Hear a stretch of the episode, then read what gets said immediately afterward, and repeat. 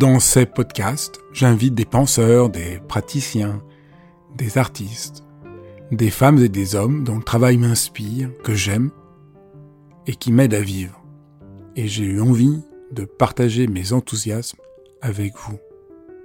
Dialogue parce que je crois à la vertu de l'écoute et au bonheur du partage. Dialogue parce qu'en un temps où tout devient un peu trop formaté et lyophilisé, j'ai voulu prendre le temps d'écouter des personnes qui ont consacré leur vie à penser, à créer, à faire. Dialogue pour permettre à mes invités de déployer leur engagement et leur conviction sans que leurs paroles soient coupées en petits morceaux. Dialogue pour pouvoir être transformé en les écoutant, transformé par une parole vraie.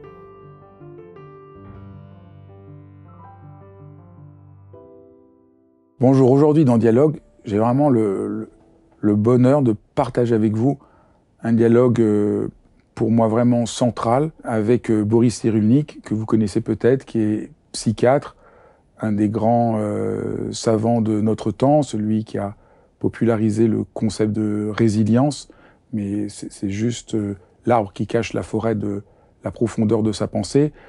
Mais je crois que c'est d'abord un très grand sage qui est clair, l'énigme de, la violence et quelles sont les pistes réelles pour euh, en sortir. C'est très éclairant, vous allez voir, c'est passionnant. Bonjour Boris. Bonjour Fabrice. Je suis vraiment très heureux de vous recevoir pour parler de votre dernier livre que je trouve euh, qui pose énormément de questions, que je trouve un livre très questionnant, un livre euh, qui part, j'ai l'impression, d'une énigme qui vous travaille. J'ai l'impression que c'est un livre qui, qui part de qu'est-ce que c'est l'énigme euh, du mal, l'énigme de la violence, l'énigme du, du manque d'empathie, que c'est, que c'est ça, au fond, la question euh, au cœur de ce livre. C'est exactement ça. C'est que euh, depuis mon enfance, je suis fasciné, et encore plus maintenant, fasciné parce que la plupart des gens qui sont tentés par l'aventure du mal n'ont pas conscience du mal. Ils ont même conscience d'une sorte de morale. Ils commettent des crimes énormes au nom de d'une morale que je propose d'appeler la morale perverse. C'est-à-dire que c'est au, nom d'une représentation totalitaire qu'ils ont du monde, ils pensent que tout ce qui n'est pas de cette représentation est, mérite la mort. Et je me suis posé la question, pourquoi est-ce que dans le monde vivant, les animaux qui se bagarrent pour défendre un territoire, pour défendre les aliments, pour défendre des petits, que les prédateurs mangent, les animaux se bagarrent. Ils ne commettent pas de génocide. Pourquoi les êtres humains sont capables de tuer et de rentrer chez eux sans aucune culpabilité? Depuis mon enfance, je suis fasciné par ce problème et comme vous l'avez dit, euh, ce livre est une tentative d'explication. Ce qui est impressionnant, c'est que ce n'est pas une démonstration avec une réponse, c'est plutôt un ensemble de questionnements, un ensemble de, de, repérer les, les, les, fausses, les, fausses issues, les, fausses conceptions, les rigidités. Donc un, je trouve que c'est un, livre de ce point de vue-là euh, extrêmement... Euh, libérateur. Alors on va, on va prendre différents axes. Alors il y a un axe dont vous avez déjà mentionné, c'est essayer d'explorer l'éthologie animale pour essayer de comprendre quelque chose de euh, ce que c'est la violence.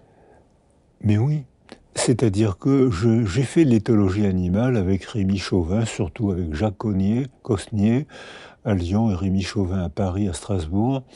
Euh, parce que je pense que les animaux posent des questions humaines avant la parole. C'est-à-dire que les animaux posent la question de l'affectivité, de la sexualité, de la survie, euh, comme, pour euh, les êtres humains, on, commence comme ça. Et le monde humain est créé dès l'instant où on entre dans le monde de l'artifice et surtout dans le monde de la verbalité.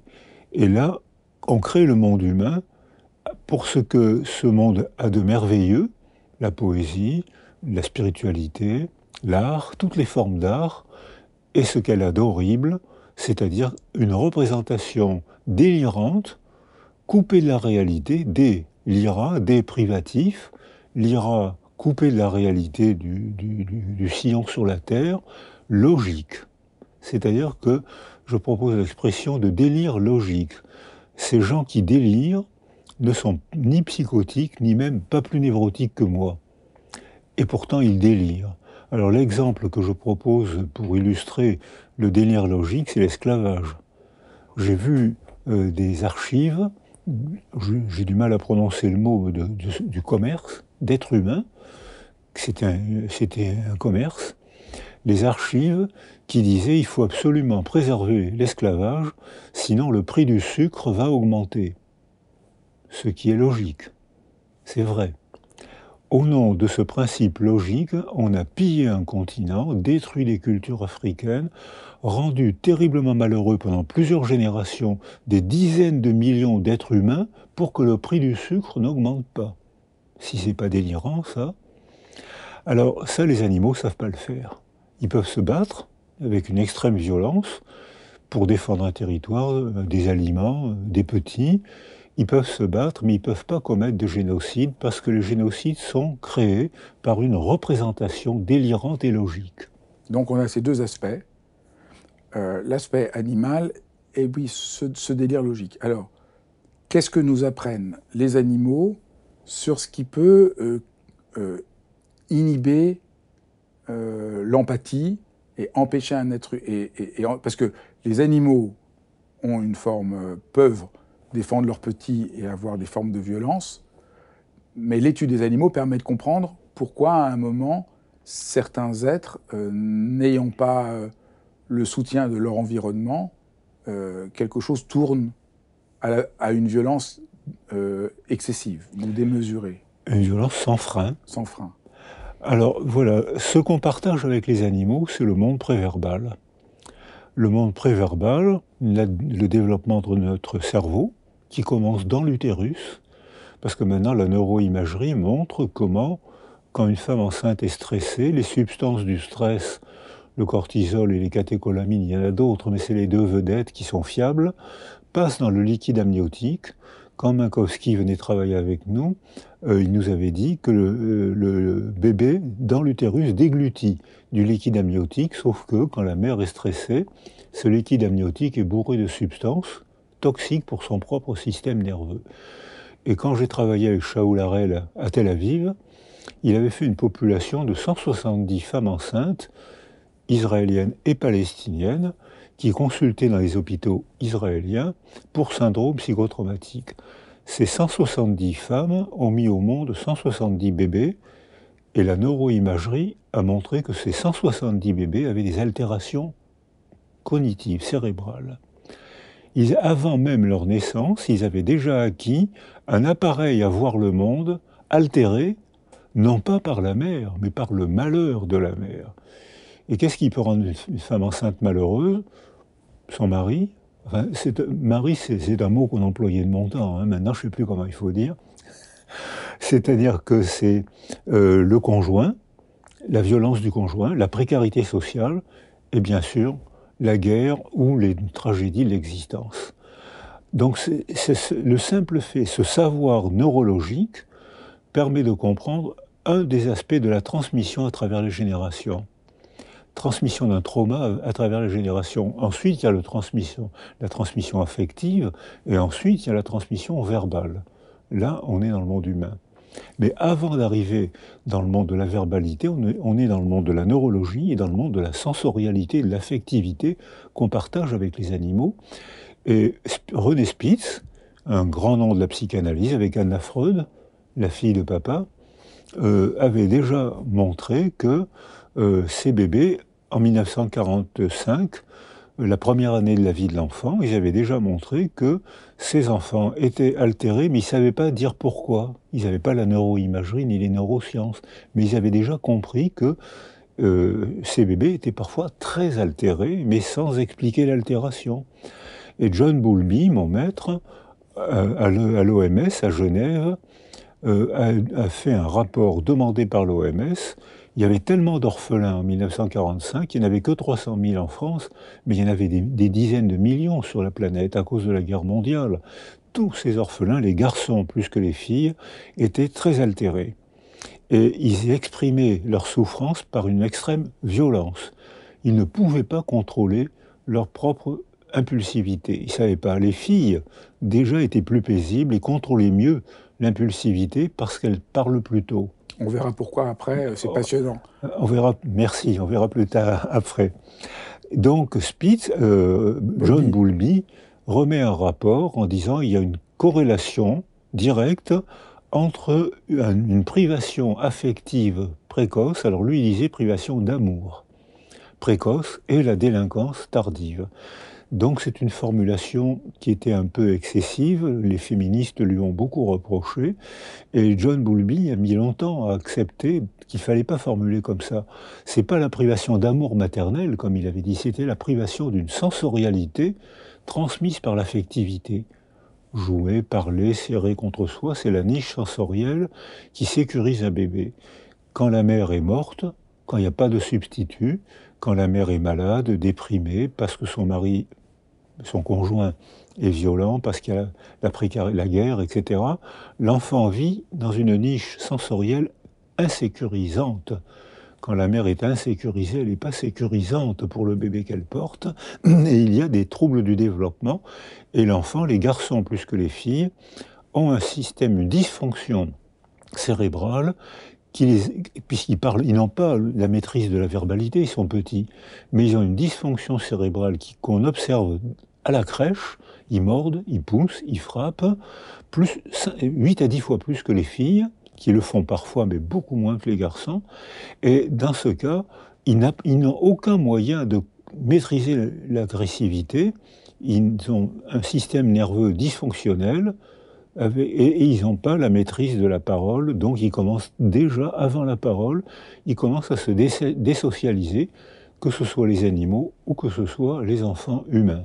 J'interromps quelques secondes l'épisode pour vous dire merci. Si vous êtes sur ma chaîne et vous êtes si nombreux à écouter Dialogue, c'est que vous êtes intéressés à prendre soin de vous, à avoir souci du monde, à vouloir développer plus euh, d'affection, de tendresse, de chaleur dans ce monde qui en a bien besoin.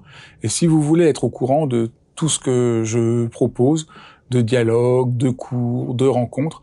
C'est tout simple. Inscrivez-vous à ma newsletter en cliquant sur le lien ci-dessous et vous recevrez même un petit cadeau. Voilà, je reviens maintenant à la suite de ce dialogue. Donc on va venir, on va revenir là-dessus parce que ça implique qu'il faut changer complètement notre manière d'accueillir les enfants. Ça, c'est très important. Mais euh, là, la question que je voulais vous poser, c'est donc c'est étrangement par l'étude de l'éthologie animale que est apparu ce qui semble aujourd'hui une évidence, que l'environnement dans lequel est l'enfant conditionne sa manière d'être, mais il faut rappeler, vous rappeler dans le livre, que c'était pas du tout la pensée à l'époque et qu'il y avait l'idée que si quelqu'un, un enfant devient délinquant, c'est que c'est une mauvaise graine. Voilà. Et donc là, la révolution que l'éthologie a permise, c'est de comprendre que euh, un changement complètement de paradigme, on pourrait dire. Exactement. Euh, j'ai connu l'époque où on disait que euh, si un enfant est délinquant, c'est une mauvaise graine. s'il apprend bien à l'école et s'il se socialise facilement, c'est une bonne graine. C'est une métaphore raciste. Ça veut dire que la famille, le milieu n'a rien à voir, alors que grâce à l'éthologie animale, on peut démontrer, et maintenant avec la neuroimagerie, on peut photographier, mesurer les zones d'atrophie cérébrale provoquées par une défaillance du milieu. Donc vous l'avez dit, ça change, ça implique de changer les conditions éducatives. Et j'ai connu l'époque où on disait il faut mordre les enfants qui mordent. La conclusion est claire, si on mord un enfant qui mord, on lui apprend à mordre. Mais J'espère que vous n'oublierez pas de me poser cette question. Pourquoi est-ce qu'il y a plus de petits garçons qui mordent que de petites filles? Donc j'attends votre question avec impatience. Donc ça veut dire qu'on vivait dans un stéréotype verbal. Le stéréotype donne l'apparence, l'illusion d'une pensée. Mais ce n'est pas une pensée, c'est une récitation. Et le langage totalitaire est très doué pour faire des slogans qui arrêtent la pensée. Dans un slogan, on n'a plus besoin de penser. C'est pour ça que euh, c'est le confort dans la servitude qui séduit énormément de monde. Plus besoin de faire l'effort de penser. Quel confort Quel prix aussi à payer Alors, l'éthologie animale a permis de rendre observables les troubles du comportement. Ces enfants orphelins et privés d'altérité, il y avait tellement d'orphelins qu'il n'y avait pas d'institution. Donc ces enfants privés d'altérité, ou bien ils mouraient, ou bien s'ils voulaient survivre, il restait que la délinquance. Et euh, les garçons sont plus doués pour la délinquance que les filles. Bon, alors allons-y. Parce que ça, c'est un, des aspects. Il y a beaucoup, beaucoup d'aspects dans votre livre qui sont complètement stupéfiants, éclairants. Mais alors là, il y a toute une analyse du développement des garçons et des filles. Et en fait, tout ce qu'on croit euh, est faux. Là, vraiment, la science le montre. Ce, ce n'est pas du tout vrai que les garçons sont plus rationnels et que les, et que les femmes sont plus intuitives. Au contraire, c'est l'inverse. Et eh ben voilà, euh, la, la, neuroscience, euh, la neurobiologie, surtout la neuroimagerie, rend observable, photographiable, mesurable, évolutif, comment le cerveau d'un enfant est altéré par une altération du milieu. Donc, nous, on a un degré de liberté. J'espère qu'on parlera d'Anna Arendt tout à l'heure. On a un degré de liberté donc de responsabilité. C'est-à-dire qu'on peut agir sur le milieu qui agit sur le développement d'un enfant, donc si on ne le fait pas, on est responsable. Alors, euh, euh, Richard Tremblay a été un des premiers à faire ce genre d'observation. Dans une crèche, c'est-à-dire bien avant la parole, il a observé tout simplement qui pousse, qui frappe, qui tape. 5% des enfants d'une crèche qui, qui, poussent, qui mordent, qui frappent sont des petits garçons, contre moins de 1% des filles. Premier étonnement. Deuxième étonnement, euh, il a constaté une, augmentation de l'agressivité des garçons et des filles jusqu'à la puberté, avec un pic à la puberté. Sauf que les garçons sont 8 à 10 fois plus violents que les filles à la puberté. Et après la puberté, décroissance régulière de la violence chez les garçons et chez les quelques filles violentes. cette observation a été mille fois vérifiée et dosée, parce que les hormones, maintenant, on sait les doser dans le sang, dans l'urine, on les dose sans difficulté. Et c'est fiable, parce qu'on le répète, c'est une donnée fiable. Donc, euh, alors, comment expliquer que les garçons réagissent si mal à la frustration? Beaucoup plus mal que les filles. Alors il y a une explication euh, chromosomique, il y a une explication biologique qui n'empêche pas l'explication culturelle. Alors allons-y dans les trois. Alors allons-y dans les trois. Explication chromosomique. Les filles sont XX. C'est-à-dire que si une anomalie génétique est portée par un X et pas par l'autre, l'anomalie ne s'exprime pas. Les garçons sont XY les généticiens appellent le chromosome Y la chiffre molle. C'est pas gentil, mais ça correspond quand même à la, clinique, c'est que c'est un chromosome fragile qui se fragmente facilement et qui est porteur de beaucoup d'anomalies. Si une anomalie s'exprime sur le X ou sur le Y, elle s'exprime puisqu'il n'y a pas la compensation possible par l'autre chromosome sain. Dans les consultations de pédopsychiatrie, il n'y a pratiquement que des petits garçons les filles qui consultent en pédopsychiatrie, c'est qu'il y a un très gros fracas en elles, une, encéphalopathie, un accident, ou autour d'elles, une tragédie familiale ou une tragédie sociale. Alors, deuxième explication, l'explication affective. Euh, les petits garçons qui mordent et qui frappent, qui poussent à la crèche, euh, Hubert Montagnier, avec qui j'ai travaillé, euh, mais surtout Richard Tremblay, montrent des documents filmés et évalués. Ces petits garçons font le vide autour d'eux. Les enfants, ils sont pas bêtes. Hein. Même quand ils sont préverbaux, ils comprennent que celui-là, il, est dangereux, il va encore me mordre, il va me pousser. Ces petits garçons font le vide autour d'eux, ils aggravent leur souffrance. Il n'y a pas de relation. donc, ils se préparent mal à l'empathie. L'empathie, c'est la petite, c'était un concept d'abord proposé par les philosophes, qui maintenant est vérifié par l'éthologie animale et qui maintenant est confirmé par la neuroimagerie. Je crois que c'est Bacon, un des premiers, Non, c'est Hobbes, un des premiers, qui a proposé ce concept d'aptitude à se décentrer de soi pour se représenter les représentations d'un autre. Donc l'éthologie animale montre qu'un animal privé d'altérité, ben, il est autocentré, comme nos enfants. S'ils ont un stress intense, il n'y a pas d'altérité, il n'y a pas de verbalité. Ils ne savent pas le réguler. Les garçons frappent plus que les filles qui se développent avant les petits garçons et qui surtout accèdent à la parole avant les garçons. C'est ça qu'ils sont plus logiques. Et que la preuve que les petites filles sont plus logiques et que c'est pas que culturel, c'est qu'elles ont toutes accès plus rapidement à la parole que les petits garçons. Eh ben voilà, ça reste entre nous, ça faudra pas le. donc, les filles se développent, elles ont, à 12 ans, elles ont une avance de 2 ans sur les garçons, ce qui, sur le plan neuropsychologique, est énorme, et sur le plan scolaire, est encore plus énorme quand vous pensez à la différence de résultats scolaires entre un enfant né en janvier et un enfant né en décembre, qui sont tous les deux dans la même classe, il y a des résultats scolaires énormes. Là, c'est deux ans en faveur des filles. À 16 ans, elles ont terminé leur fatigue de croissance. C'est fatigant, la puberté. Euh, elles, ont, elles ont leurs règles bien plus tôt qu'avant, donc ce qui explique en partie leur avance neuropsychologique, parce qu'elles sont mieux entourées par la culture, elles sont moins stressées. Avant, les filles étaient mises à l'épreuve très petites filles très tôt. Maintenant, l'école les stabilise, elles sont plus stables que les garçons. Elles parlent avant, elles apprennent à dire ce qu'elles veulent, ce qu'elles pensent, elles sont plus rationnelles que les garçons. Et surtout, elles sont moins soumises à l'impulsion. Alors que un petit garçon soumis à l'impulsion fait le vide autour de lui, donc euh, il apprend à, devenir violent, alors qu'une petite fille, au contraire, quand elle est malheureuse, ou bien préverbale, elle séduit, elle sourit, elle tend les bras, ou bien c'est une petite fille verbale, et qu'est-ce qu'elle fait? Euh, Une jeune fille malheureuse ou une jeune fille harcelée, qu'est-ce qu'elle fait? Elle téléphone à sa meilleure amie et elle dit du mal du gars qu'elle veut descendre. Mais elle le descend avec des mots, alors que les garçons descendent avec des actes. Donc ça désocialise encore plus. Troisième chapitre, premier chapitre la biologie, deuxième chapitre l'affectivité, troisième chapitre la culture. C'est pas exclusif il y a une, une c'est-à-dire un développement continu sous l'effet des pressions du milieu. Les pressions ne sont pas les mêmes selon les stades du développement.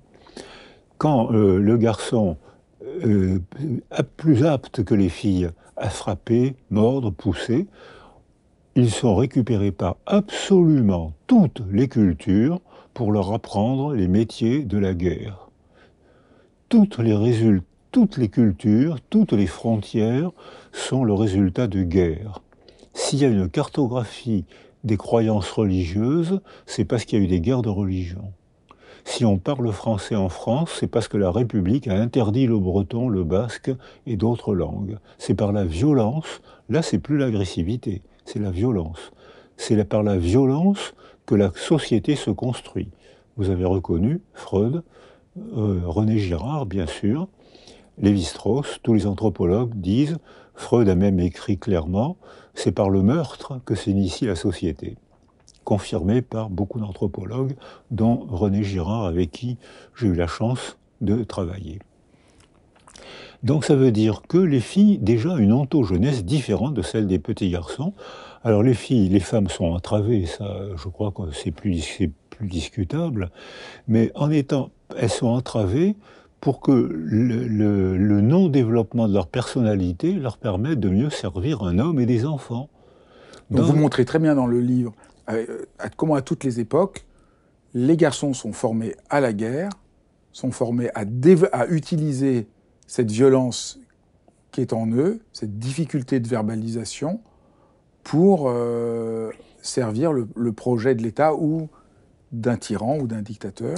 Voilà. Et que dans le, même mécanisme a réduit les femmes à devenir euh, juste euh, procréatrices, s'occuper des enfants, s'occuper des soins, s'occuper de plein de choses dont les hommes ne pouvaient pas vraiment s'occuper. Toutes les sociétés se sont faites grâce à l'instrumentalisation culturelle de la violence, de la tendance à la violence des petits garçons.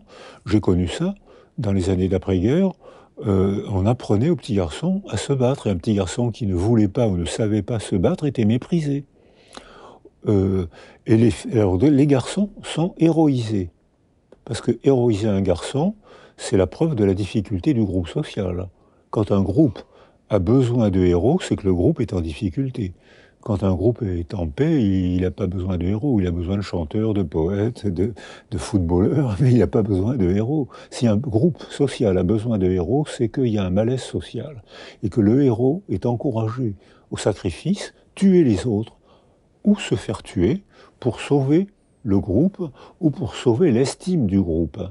Donc c'est mauvais signe quand on a besoin. Donc les hommes sont sacrifiés, héroïsés, et bien sûr, la plupart du temps, ils sont oubliés très rapidement après leur mort, alors qu'on promet qu'ils vont être des martyrs inoubliables. Ils sont la plupart du temps oubliés, et les femmes sont entravées de façon à ce qu'elles puissent se consacrer au mari, à la sexualité, c'est-à-dire sans, sans qu'elles aient la possibilité de choisir, elles doivent accepter la, culture chrétienne, ou même beaucoup de cultures, de dire aux femmes, c'est le devoir conjugal. Même si ça ne vous fait pas de plaisir du tout, vous devez accepter, votre morale, c'est d'accepter pour mettre au monde le plus d'enfants possible, des garçons de préférence, pour faire la guerre. Et les filles, pour faire les choses secondaires, c'est-à-dire la société, les enfants, la maison, la famille. C'est ça. Donc les femmes étaient entravées, c'est elles qui faisaient tout. Les hommes étaient héroïsés, donc condamnés, entraînés à tuer, donner la mort ou la recevoir. Et on a fait 300 000 ans. Depuis que monsieur et madame Sapiens sont sur Terre, depuis 300 000 ans, c'est comme ça qu'on a fait de la société. Et c'est seulement depuis deux, trois générations qu'on se demande si la violence est vraiment créatrice. Et depuis deux, trois générations, on pense que la violence, on découvre que la violence n'est que destruction dans une culture en paix si la guerre revient, je vous parie que la violence va redevenir une valeur adaptative. Mais dans une culture en paix, la violence n'est que destruction. Aujourd'hui, mais depuis hier soir, quand un homme est violent, on appelle le SAMU, les pompiers, le GIGN, le PCF, on appelle tout ça, parce que la violence n'est que destruction dans une culture en paix. Et alors ça change tous les rapports entre les sexes, c'est que les filles qui accèdent, qui ont une maturation neuropsychologique plus précoce que les garçons, qui sont beaucoup moins violentes, 8 à 10 fois moins violentes que les garçons. Dans la violence sexuelle, j'ai eu à accompagner des mères incestueuses, mais il y en a beaucoup, beaucoup moins que de que d'hommes, que de pères incestueux. J'ai eu à accompagner des femmes violentes, et là, quand elles sont violentes, elles savent faire. Hein. Mais elles sont beaucoup moins populationnellement, beaucoup moins violentes que les hommes. Même dans la délinquance, y a même dans la délinquance routière, les femmes conduisent plus prudemment que les hommes. Donc, c'est-à-dire que cette, on sait ce qu'il faut faire pour apprendre aux petits garçons à s'exprimer autrement que par la violence physique, la bagarre. Jusqu'à maintenant, on sait ce qu'il faut faire. Il faut sécuriser les petits garçons. Les filles sont plus faciles à sécuriser, donc plus faciles à dominer. Les petits garçons, on sait ce qu'il faut faire, les sécuriser au lieu de leur apprendre de les à se battre. À se battre. Donc, donc au fond, la révolution, au fond, vous êtes un avocat pour une révolution de la manière d'accueillir les, enfants, et en particulier les petits garçons. Au lieu de leur apprendre à se battre, il faudrait leur, apprendre, il faudrait leur donner cette forme de sécurité qui leur permettrait une croissance plus responsable. Et bien voilà, c'est ce qu'on a proposé à la commission des 1000 premiers jours pour tous les enfants, garçons et filles. Euh, et, là, ça a été évalué parce que les pays qui ont fait la réforme de la petite enfance préverbale constatent que la, violence des petits garçons, on peut la contrôler. Il suffit de changer les méthodes éducatives. Au lieu de les encourager à la bagarre, on les encourage à la parole et au contact. Les petits garçons n'ont pas les mêmes modes. Les, les petites filles se blottissent facilement. Et ça, c'est très sécurisant. Et les petits garçons sont plus évitants c'est-à-dire qu'ils restent un peu plus distants. Donc ils sont un peu plus difficiles à sécuriser, ou plutôt, comme l'a fait Korjak, le pédiatre polonais, on peut sécuriser les petits garçons par des récits, par des jeux, même des jeux de compétition, à condition qu'il y ait des rituels. Au lieu, il y a beaucoup, beaucoup de cultures qui n'ont fait de la culture que par la guerre. Les Mongols, les Scythes, les Spartiates, bien sûr, euh, mais beaucoup, je crois même notre culture, la France, euh, l'Europe, c'est la guerre qui a, qui a socialisé. Donc là, les garçons ont été utilisés pour fabriquer du social. Or, on sait les pays d'Europe du Nord, le Québec, apprennent d'autres modes de socialisation. Et j'ai vu en Finlande, j'ai travaillé dans ces pays d'Europe du Nord, les petits garçons sont gays et gentils comme tout, euh, et, ça se, et, on a évalué en une génération les bénéfices d'apprendre aux garçons à s'exprimer autrement. Ça se fait en une génération, une seule éducation. À partir de 10 ans déjà, on voit que les petits garçons ne valorisent plus le coup de poing il valorise la parole, il valorise la créativité, il valorise même l'art de la cuisine.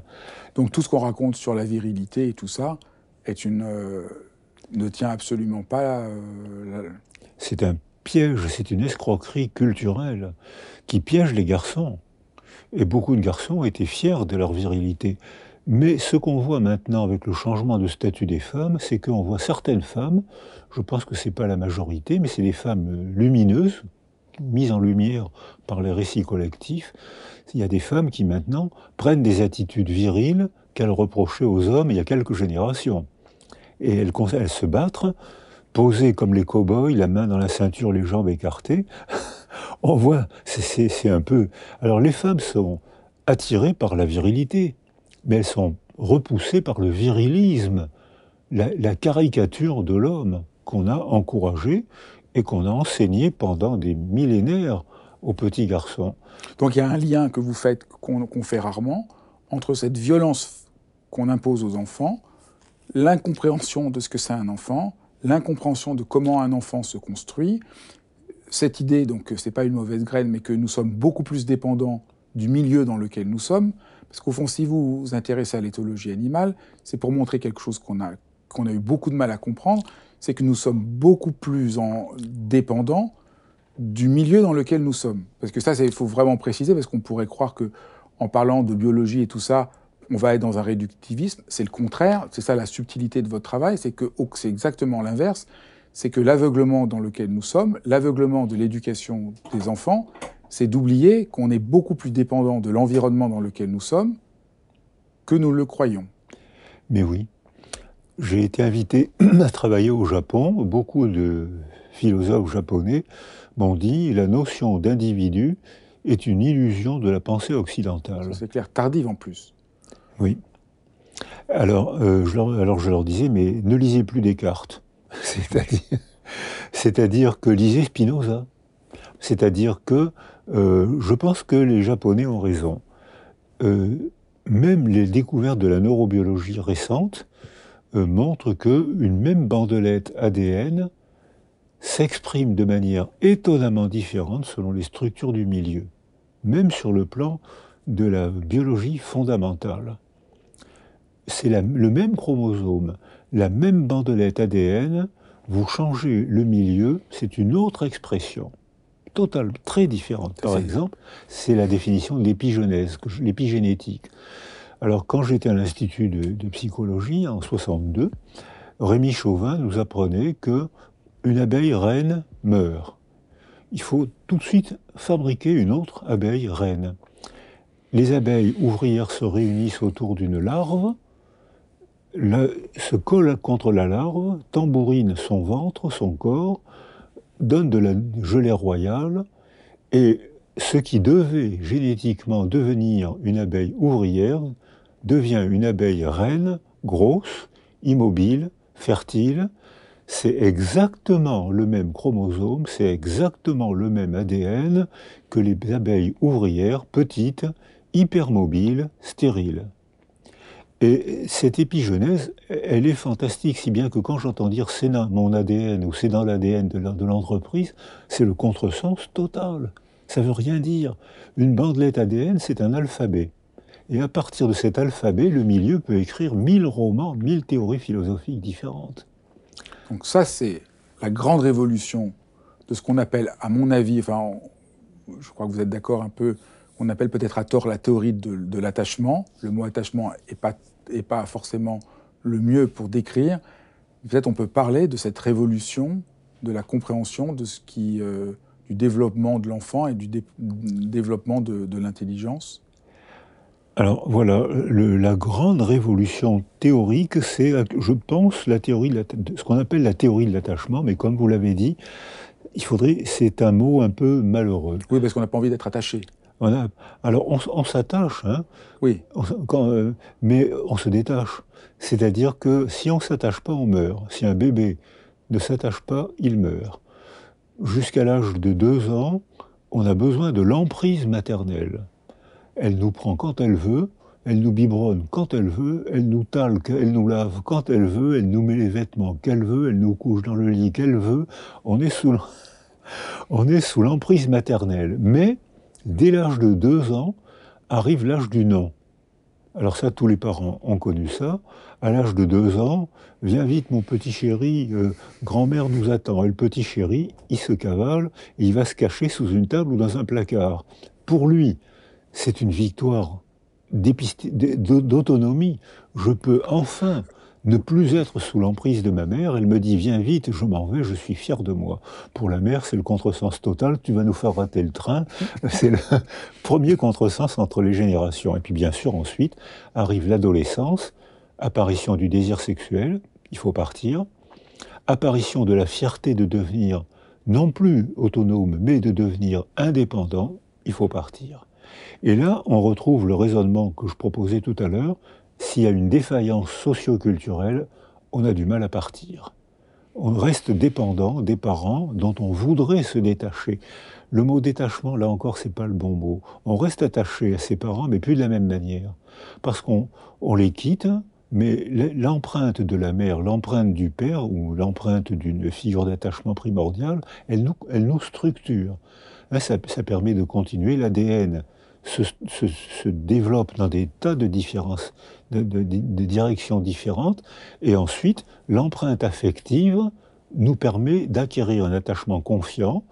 Moi, petite fille, petit garçon, je parle, je soutiens le regard, je tends les bras, je fais des offrandes alimentaires, je fais des babiles, je me socialise avant la parole.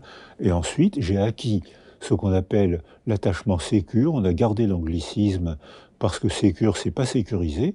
Sécuriser, c'est j'ai besoin que ma mère soit près de moi pour être bien. Sécure, je suis bien au fond de moi grâce à elle. Elle peut partir, je reste bien. Donc sécure et sécuriser, c'est totalement différent. Et à ce, à ce moment-là, j'ai acquis un attachement sécure dont je peux chercher un homme, une femme, avec qui un partenaire sexuel, avec qui j'aurai des relations affectives. Sa présence me sécurise mais j'aurai aussi avec lui et avec elle des relations sexuelles que j'aurais pas avec ma première figure d'attachement. Donc il y a un remaniement de la manière d'aimer, passer de l'attachement maternel à l'attachement sexuel. Euh, c'est vrai que le mot ne désigne pas tout à fait la plénitude et l'ampleur du, phénomène. Voilà. Il a l'air restrictif alors que au fond, on parle là presque d'un ancrage euh, fondamental. C'est exactement. C'est presque une théorie, on pourrait dire, de, de l'ancrage nécessaire. Et, puis, euh, il y a l'aspect ancrage, et puis il y a l'aspect euh, du milieu dans lequel on est qui nous donne une assise. Voilà.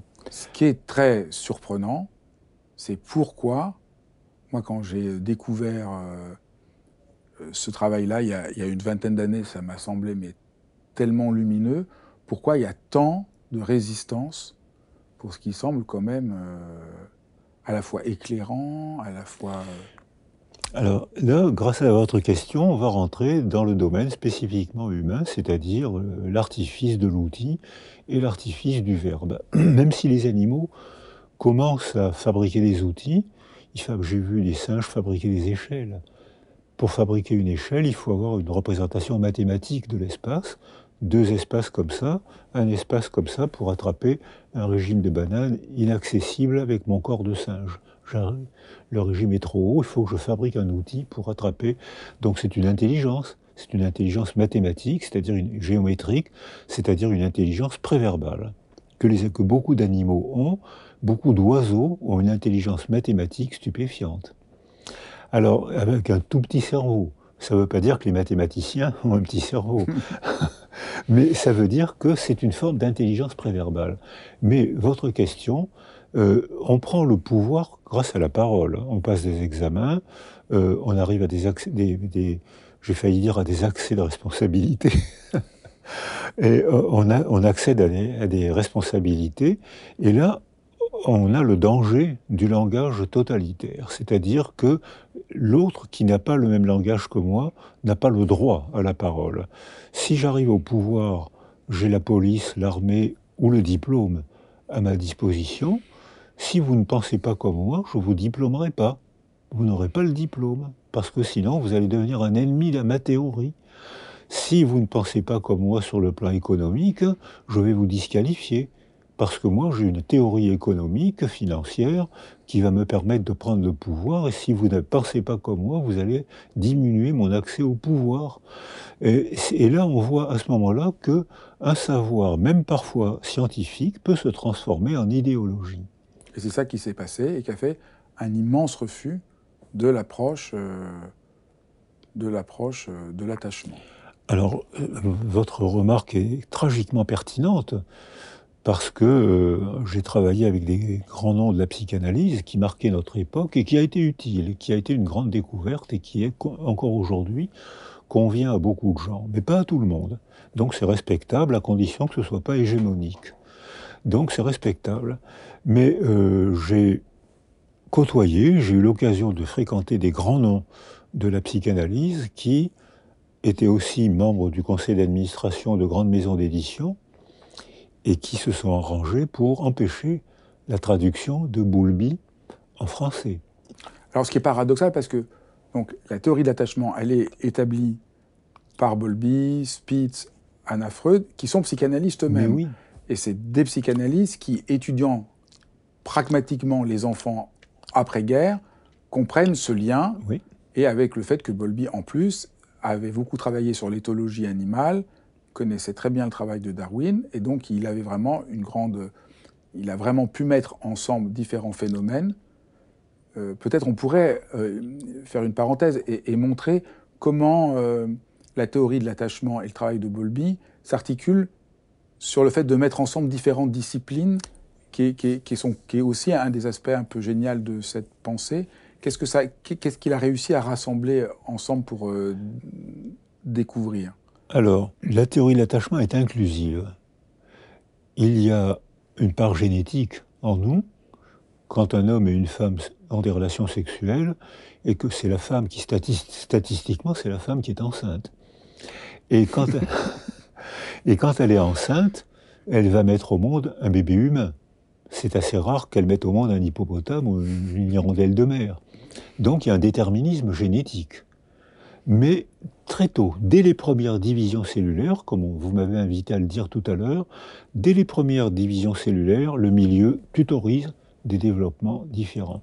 Et d'ailleurs, Anna Freud parle de lines of development, de lignes que je propose d'appeler des tuteurs de développement. L'ADN va se développer dans la direction structurée par le milieu. Alors ça, c'était difficile à penser probablement à cause du dualisme cartésien, le corps d'un côté, l'âme de l'autre.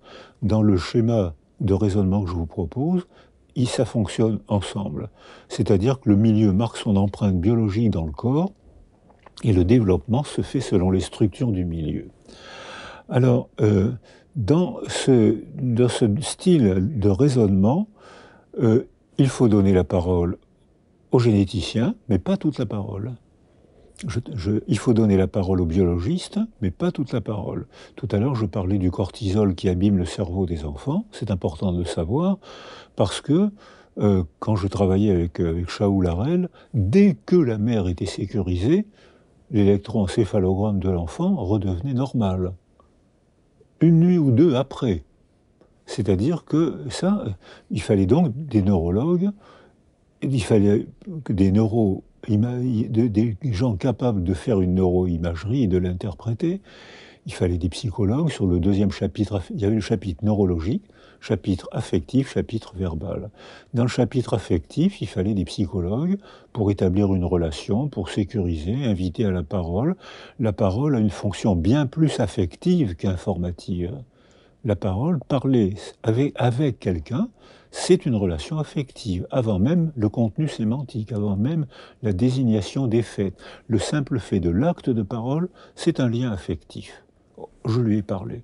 Il, elle a cherché à me comprendre. Je me sens mieux, je suis plus tout seul. Donc on voit que c'est le premier acte affectif. Et puis, donc, il faut des psychologues, il faut former à la psychothérapie, former à des attitudes. Euh, et le troisième chapitre, c'est celui de la verbalité. Et alors là, il y a la verbalité, l'acte de parole qui désigne une chose, il y a le récit. Le récit, c'est pas qui désigne pas une chose, le récit qui désigne une histoire. Alors là, les animaux n'ont rien à faire. C'est-à-dire que là, on est vraiment dans le monde, dans la merveille et dans la tragédie humaine. Merveille humaine de la créativité, de, la spiritualité, de l'art, et horreur humaine du manque d'altérité, du langage totalitaire qui mène à la haine de celui, celle qui ne pense pas comme moi, donc je peux l'exterminer sans aucune culpabilité, avec même la conscience du devoir accompli. Tous les génocidaires ont tué sans aucune culpabilité, en rigolant parce qu'il n'y avait pas d'altérité. Donc ce, mode de raisonnement-là commence dans l'utérus et il continue avec le récit. Ça veut dire que quand j'ai organisé des équipes de recherche, j'avais dans mon, dans mon équipe, j'avais des généticiens, des, des, biologistes, des psychanalystes. Beaucoup de psychanalystes sont venus travailler avec moi. J'avais euh, des poètes, des romanciers qui venaient travailler et m'expliquer comment un roman permet un accès à l'empathie. Découvrir le monde mental d'un autre à l'occasion d'un roman, d'un film ou d'une pièce de théâtre, c'est une pédagogie de l'empathie. C'est de découvrir. C'est pour ça d'ailleurs que tous les régimes totalitaires contrôlent la littérature. Il n'y a qu'une forme de littérature possible, c'est celle du chef. Donc pour ça, il fallait que je fasse une équipe pluridisciplinaire. Et quand j'ai fait une de mes premières équipes pluridisciplinaires, tout le monde me disait ça ne pourra pas marcher. Et on a eu des problèmes avec les universités qui disaient mais qu'est-ce que vous passez d'une théorie à l'autre? Il faut rester, ou bien vous êtes psychanalyste, ou bien vous êtes biologiste. Choisissez. Eh bien non, on ne peut pas choisir, puisque la manière de parler modifie le fonctionnement du cerveau. On ne peut pas choisir. Il faut intégrer. Et là, alors il y a des gens, contrairement à ce qu'on prédisait, euh, euh, les groupes ont très bien marché. Et même j'ai vu un, un, biologiste que j'aime beaucoup qui méprisait la psychanalyse tomber en amitié avec un psychanalyste que j'aime beaucoup aussi et qui méprisait la biologie, et maintenant ils partent en vacances ensemble. Donc c'est bien la preuve que, c'était possible. Donc la théorie de l'attachement repose sur l'articulation de ces différents domaines, et c'est pour ça qu'elle est une vraie révolution de la manière de, de, de concevoir. Donc il y a eu beaucoup de rigidité, d'opposition. Il y a encore beaucoup d'opposition. On a l'impression, euh, on est très gêné, de, mais parce que souvent elle est mal comprise. Vous montrez aussi, on l'a souligné tout à l'heure, que Bolby a lui-même un peu hésité. Au début, il a un peu, euh, un peu rétréci euh, la doctrine en pensant que c'était l'amour maternel. Donc les féministes s'y sont opposés en disant que c'était une autre manière de, leur imposer après-guerre de devoir s'occuper des enfants et de les culpabiliser. Euh, mais tout ça, vous le décrivez très bien, a évolué et que c'est pas l'amour maternel, et vous l'avez dit tout à l'heure, c'est plutôt le contexte et ça a des conséquences du reste très importantes dans euh, les crèches, puisque je voulais montrer de la révolution qui est au cœur de votre travail sur l'accueil des enfants dans les 1000 premiers jours, et vous montrer de manière mais là, extrêmement concrète que simplement changer euh, la manière dont on accueille les enfants dans les crèches et le congé parental et l'importance du congé pour les pères peuvent changer radicalement la manière dont les enfants euh, vont se développer et l'évolution de, la violence. Alors voilà, maintenant qu'on a changé de manière de recueillir les données, d'épistémologie, on a changé d'épistémologie, on fait une épistémologie intégrative, donc on ne peut pas tout savoir, donc il faut travailler en équipe. Il y a des gens qui adorent ça. Et c'est vrai que c'est très amusant euh, de voir la tête du, biologiste écouter un psychanalyste, c'était la découverte d'une autre planète pour lui. Et de voir aussi la tête du psychanalyste, à qui le biologiste parle de chromosomes, pour lui, c'était, pour eux deux, ils deviennent explorateurs d'autres continents. Ils découvrent d'autres continents que notre culture du savoir fragmentée. Notre culture fragmentait le savoir. On devait, pour faire une carrière, il fallait choisir un tout petit segment, une toute petite fenêtre. L'enzyme, si vous voulez le prix Nobel, il faut que vous apparteniez aux dix chercheurs qui connaissent le mieux les enzymes. Vous avez une chance d'avoir le prix Nobel. Si vous voulez être praticien, c'est une autre recueil de données. Si vous voulez être praticien, la personne qui va s'asseoir près de vous, c'est pas un objet de science. C'est une personne qui s'assoit avec son cerveau, son corps, sa religion, sa famille, dysfonctionnel, son quartier, tranquille ou difficile, sa culture en paix ou en guerre. C'est pas un objet de science. Vous ne pouvez pas isoler un fragment, introduire des variables, vous ne pouvez pas faire d'expérimentation. Vous pouvez appliquer ce que vous avez compris ou découvert par ailleurs en lisant des philosophes ou en lisant des scientifiques, vous pouvez, alors là, vous pouvez valider une théorie scientifique ou l'invalider faut pas oublier que la lobotomie a eu un prix Nobel. C'était parfaitement scientifique. Et ce sont des non-scientifiques praticiens qui ont dit mais c'est pas c'est un crime. Et c'est depuis c'est des praticiens non scientifiques qui ont dit mais la lobotomie est un crime et aujourd'hui c'est pénalisé. D'ailleurs, il n'y en a plus, sauf les accidents de voiture qui en font encore, mais les chirurgiens n'en font plus. C'est pénalisé. Et ce sont des non, ce sont des non-scientifiques qui ont permis de valider ou d'invalider.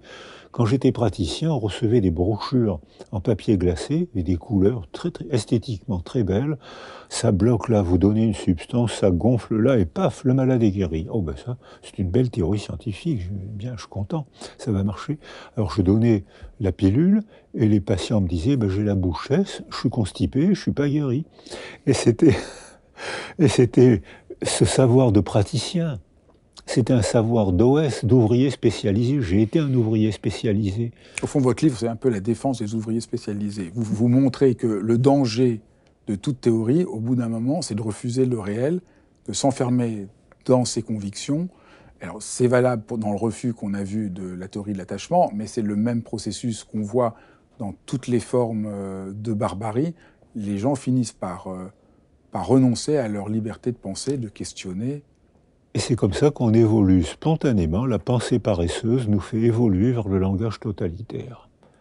Nous tous. Ça, c'est une très belle. Ça, je pense que c'est un des cœurs de votre livre. La pensée paresseuse nous fait évoluer tous. Vers, vers le langage totalitaire. Et au fond, c'est ça que je trouve peut-être une des clés de votre livre. C'est.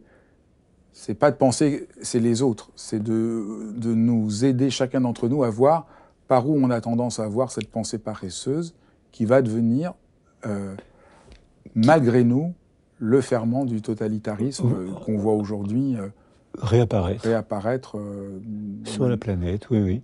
Et, c'est une tendance parce que c'est le confort dans la servitude.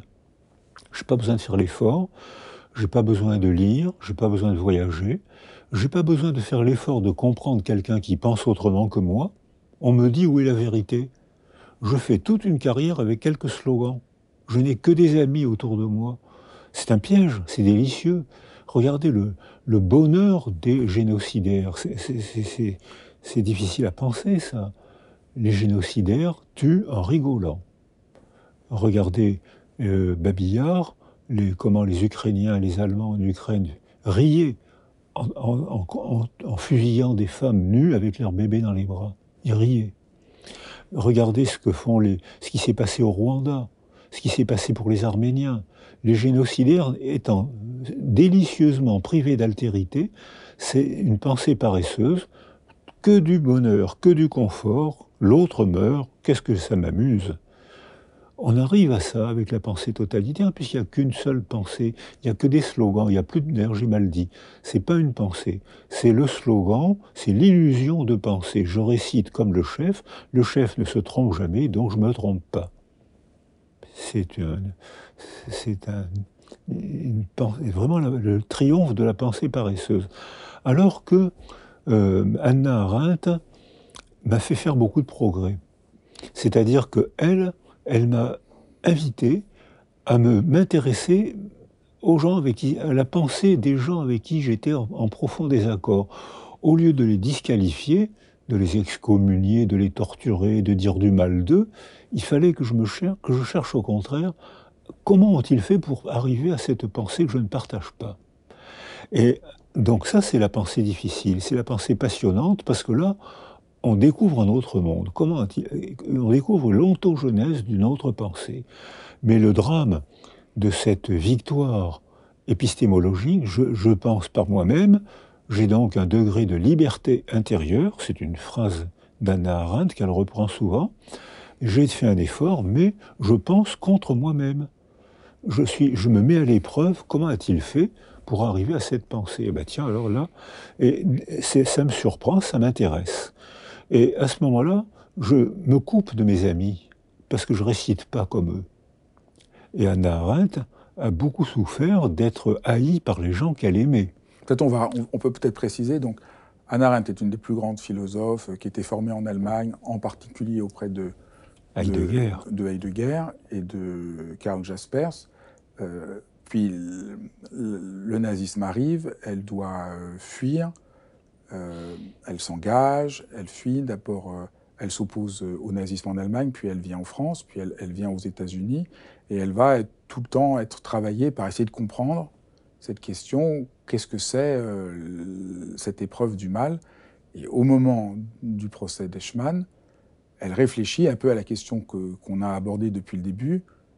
Comment se fait-il que Eichmann, qui est un des, acteurs de, la solution finale, de, la construction d'Auschwitz, a l'impression d'avoir juste fait son devoir et n'a rien d'un euh, psychopathe euh, assoiffé de sang, euh, mais est un simple fonctionnaire complètement gris. Et donc ça, ça va l'interroger énormément. Et elle en vient justement à ce que vous avez dit, comment il n'y a plus de pensée, il n'y a plus que des slogans, comment y a, et comment cette absence de pensée conduit l'absence d'empathie. Et, comme vous venez de le dire, tout le monde va lui tomber dessus en, parce que ça remet en question tout ce qu'on veut et que le discours du procureur général explique qu'Eichmann c'est un monstre, c'est le monstre. Il y a un côté il y a le bien, d'un côté il y a le mal. Or tout ce que montre Anna Arendt, c'est que dès qu'on pense qu'il y a le bien, il y a le mal, on, empêche de pouvoir penser euh, la complexité qui est la seule manière d'être en rapport au réel. C'est un peu ça qui vous a marqué dans le travail d'Anna Arendt. Alors il y a ça qui m'a marqué parce que c'est un peu ce que j'espérais mais que vous venez très bien de résumer. Euh, Anna Arendt emploie l'expression de banalité du mal qui lui a été haineusement reprochée parce que les juifs survivants, euh, sur 900 000 juifs à Auschwitz, il y a 27 000 qui sont revenus les juifs survivants euh, avaient besoin de penser que Eichmann était un monstre. Puisqu'il avait commis un acte monstrueux, c'était donc un monstre. Ça, c'est la pensée cartésienne qui est valide dans un laboratoire, qui est pertinente dans un laboratoire, mais pas sur le terrain. Dans un laboratoire, merci Descartes, on fait un objet de science, on réduit, on choisit une hypothèse, on introduit des variables, on manipule, on fait une population, et on arrive à une proposition de vérité momentanée. Si le monde change, la, conclusion doit changer. On peut faire, il faut faire ça dans un laboratoire. Mais comme je vous le proposais tout à l'heure, sur le terrain, la personne qui s'assoit près de nous, c'est pas un objet de laboratoire et ça marche pas pour une personne. Anna Arendt arrive euh, euh, à Jérusalem et ce qu'elle voit, c'est pas un monstre, c'est un petit monsieur médiocre et comme dans le, ça a été publié, ça a été traduit en anglais, mais euh, ça a été publié chez Penguin Press, les résultats du procès. Et le procureur lui dit à Eichmann, mais monsieur, dites-moi ce que vous, vous pensez. Et Eichmann lui répond, ma seule pensée est une pensée administrative. C'est-à-dire qu'il pense comme une machine à laver il y a un code d'emploi, euh, appuyer sur ce bouton, tirer comme ça. Et lui, qu'est-ce qu'il fait? On lui donne une liste de gens et il signe, il les condamne à mort. Plusieurs centaines de millions de personnes ont été brûlées à Auschwitz par un stylo. Il commet son crime. Des centaines de milliers de personnes sont mortes parce qu'il a signé. Qu'est-ce qu'il a fait? Il s'est soumis à une pensée administrative, c'est-à-dire euh, un, code de conduite qui n'est pas une pensée. Si on lui avait mis en face de lui, voilà cette dame, euh, elle est paysanne, elle est philosophe, elle est cuisinière. C'est difficile à ce moment-là de signer. Signer la condamnation à mort d'une cuisinière qui nous a invités à déjeuner, c'est une personne. Signer une condamnation à mort de l'idée qu'on se fait du slogan que les juifs sont des bactéries qu'il faut éliminer, c'est pas un crime. On se soumet à au langage totalitaire, c'est-à-dire un langage sans altérité. Et tout à l'heure, vous m'avez invité à dire que lorsque la niche sensorielle du bébé est appauvrie, son système nerveux dysfonctionne. Même raisonnement, lorsque un langage euh, culturel est appauvri parce qu'il n'y a qu'une seule théorie, une seule vérité, la niche verbale est appauvrie. Et dans ce cas-là, on en arrive à des crimes incroyables sans aucune culpabilité. Quand j'ai travaillé au Congo ou au Rwanda, euh, c'était la radio des mille collines qui disait rassemblez-vous à tel endroit et faites votre corvée de tuerie. Et les hommes, rassemblés par la radio, arrivaient sur un quartier, coupés, tués, et puis ils rouges de sang. Ils s'arrêtaient aux heures de fonctionnaires, comme Eichmann. Et à 17h, ils s'arrêtaient, rouges de sang, ils rentraient chez eux, se prenaient une douche et redevenaient de gentils papas complètement soumis à un seul langage, aucune culpabilité d'avoir... J'ai vu au Rwanda des filles avec les deux bras coupés. Elles étaient encore élégantes, c'était poignant. L'homme qui avait fait ça, je pense qu'il est rentré chez lui, qu'il a pris une douche et qu'il a joué avec ses enfants. C'est-à-dire qu'on arrive à une personnalité complètement délirante au sens des privatifs, l'IRA coupé de la réalité sensible. C'est coupé de la. Alors Michel Foucault a beaucoup travaillé ça, mais euh, il n'est pas nécessaire d'être psychotique pour délirer. Il suffit d'habiter dans un monde culturel où il n'y a qu'une vérité. On délire. Si on veut habiter dans un monde culturel où il y a plein de romans différents, plein de pièces de théâtre, plein de cinéma, euh, plein de débats démocratiques, on, lutte contre le délire puisqu'on doit s'entraîner à, comprendre l'autre qui n'est pas de mon avis. la pensée paresseuse, c'est que c'est moi qui ai raison, pas vous. Parfois, ça sera le contraire. Je vais découvrir, grâce à notre désaccord, je vais découvrir un autre monde dont je vais m'enrichir. Donc au fond, on pourrait dire, euh, pour conclure, c'est que vous donnez dans ce livre, vous montrez comment se prémunir, au fond, contre la manière dont la violence euh, nous menace, dans à la fois la violence mécanique et à la fois cette violence plus humaine qui euh, est une menace et que ça a quand même beaucoup à voir avec le fait d'être en rapport à la complexité du réel. On pourrait dire l'enfant a besoin de la complexité du réel et d'être accueilli. Adultes, nous avons besoin de la complexité du réel, d'être confrontés, d'être en dialogue, d'avoir d'autres pensées. Et au fond, c'est cette, euh, ouverture euh, très, très première qui est euh, indispensable. Alors, ce mode de, raisonnement que propose ce qu'on appelle maladroitement la théorie de l'attachement, c'est qu'on peut intervenir à toutes les étapes du développement. Donc, on a un degré de liberté. On peut intervenir très tôt en, fichant la paix aux femmes enceintes pour qu'elles puissent faire leur boulot de femmes enceintes tranquillement. C'est évalué scientifiquement et biologiquement. On sait de quoi on parle. Plus tard, après la naissance, on peut intervenir en proposant autour de la figure d'attachement primordiale, statistiquement c'est la mère, mais ça peut être une autre femme, ça peut être un père s'il s'occupe de son enfant, ça peut être un métier de la petite enfance. Il faut qu'il y ait une figure d'attachement primordiale, pas seule, pour être sécurisé, il faut qu'autour de cet attachement, il y ait une constellation affective, comme le disait Boulby dès 1951, un système familial le plus protecteur, c'est un système familial avec 6, 8 figures d'attachement. On peut discuter, chaque culture invente une famille différente. Il y a actuellement sur la planète plus de 5000 formes de familles différentes.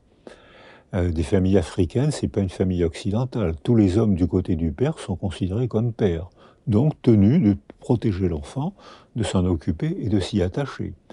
Alors que nous, en Occident, on pense que le père, c'est celui qui a fait le coup, si vous permettez cette délicate métaphore. C'est-à-dire que le, père, euh, j'ai travaillé avec les Indiens euh, de, Colombie ou du, ou du Brésil, ils font une dissociation complète entre l'amant et le père. Le, père n'est pas forcément l'amant, et l'amant n'est pas toujours le père. Mais nous, dans notre culture occidentale, on aimerait que ce soit les, ce soit deux. C'est une question de, déterminisme culturel. Donc il faut qu'après la naissance, la, la, mère ne soit pas seule, qu'il y ait une constellation affective autour d'elle. Et quand on parle, même raisonnement, il faut surtout qu'il n'y ait pas qu'une seule vérité. Alors ça, ça rentre mal dans la culture. Il faut qu'il y ait un choix, un doute. S'il y a un doute, c'est qu'il y a un degré de liberté, puisqu'on a le choix entre une solution et une autre. Donc il faut qu'il y ait un doute, qu'il y ait plusieurs... Les fabricants d'empathie, ce sont les artistes.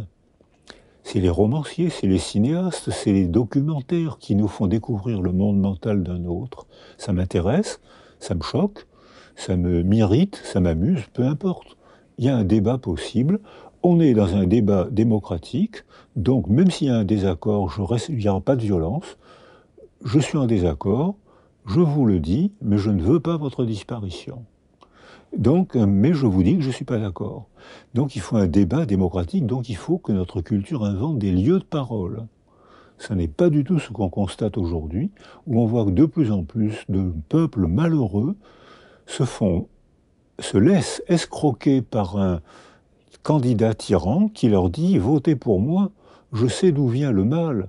Le mal vient de l'étranger, du noir, du juif, et des femmes sorcières. Quelles ont été les femmes sorcières les premières brûlées? Les sages-femmes. Pourquoi? Parce qu'elles avaient un savoir. Pourquoi les juifs ont été persécutés, entre autres? Parce qu'ils avaient un savoir, ils étaient médecins, donc ils connaissaient les poisons, après chaque épidémie, on disait, les juifs sont médecins souvent, donc ils connaissent les substances qui empoisonnent. J'ai vu un homme qui buvait l'eau, il est mort empoisonné, donc c'est le juif qui l'a empoisonné. Et ce phénomène de bouc émissaire, on le voit réapparaître actuellement, tragiquement au Proche-Orient, mais aussi euh, en Europe. On le voit réapparaître et on voit que beaucoup de peuples en désorganisation votent pour un dictateur démocratiquement. Écoutez, merci infiniment. C'est euh, merveilleux de vous, vous entendre. Merci beaucoup. Qu'est-ce qu'il est bien ce gars alors J'espère que comme moi, euh, ce dialogue vous a beaucoup questionné. Merci de l'avoir suivi. C'est une grande joie d'avoir partagé ce moment avec vous. Et n'hésitez pas à vous abonner à la chaîne, à me faire part de vos commentaires. J'ai toujours euh, plaisir à les lire. Je vous embrasse tous.